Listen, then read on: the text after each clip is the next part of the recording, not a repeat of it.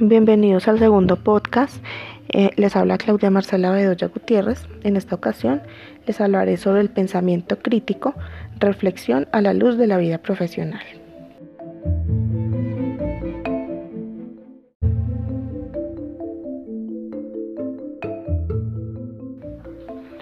Los modelos de enseñanza son una actividad general, ya que todos los días los docentes de los diferentes niveles educativos abordan sus procesos de enseñanza-aprendizaje desde ciertos modelos, los cuales son adoptados por los docentes y pueden permitir tener mayor o menor éxito cuando se, ejerce la labor docente. Al año se imparten 40 semanas de clase, con 4 horas aproximadas de clase por asignatura, con lo que se pretende estimular a los estudiantes frente a la resolución de problemas, proposiciones de actividades y valoración de resultados.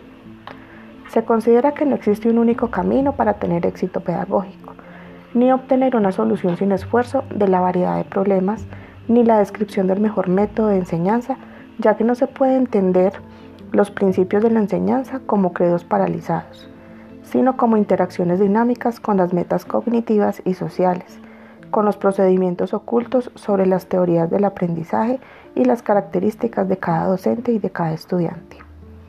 La fuerza y asertividad de la educación se encuentra en la utilización inteligente de una variedad de enfoques, adaptándolos a los diferentes objetivos y a las características de los estudiantes y sus habilidades.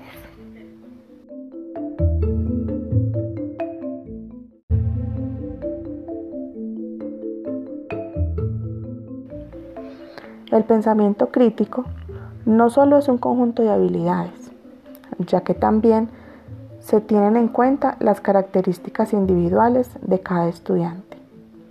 Sea cual sea su clasificación y cada habilidad, desde la más simple hasta la más compleja, debe ser llevada a cabo para llegar a la meta del pensamiento crítico. Saiz y Nieto en el 2008 plantean lo siguiente. El modo de valorar las destrezas intelectuales depende mucho de cómo las entendamos. Estos autores abordan temas como el análisis, la imparcialidad, la búsqueda de la verdad, la curiosidad y la confianza en la razón como elementos que pueden o no definirlo.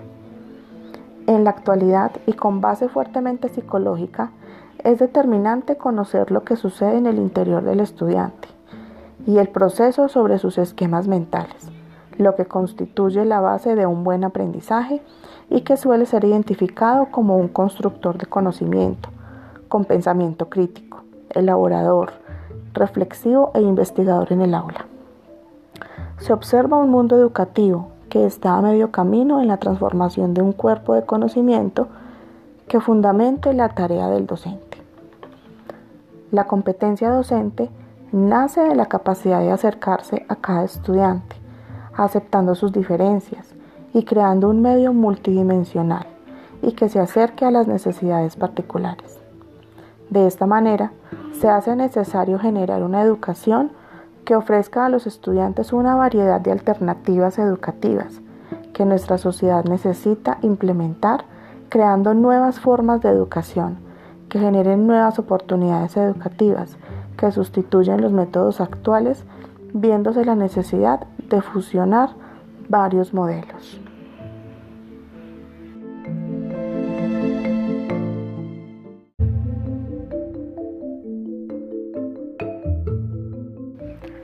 La labor docente tiene un carácter especialmente práctico, pero no debe ser solo eso, ya que detrás de la práctica debe haber un pensamiento crítico y reflexivo que explique en qué fundamento se basa. Esta labor docente conlleva a sacar lo mejor de cada estudiante, atendiendo sus características que se encuentran influidas por la particularidad de su contexto sociocultural y su entorno familiar, de su personalidad, de su estilo y estrategias de aprendizaje, de sus conocimientos previos y de su ritmo de aprendizaje y de su motivación.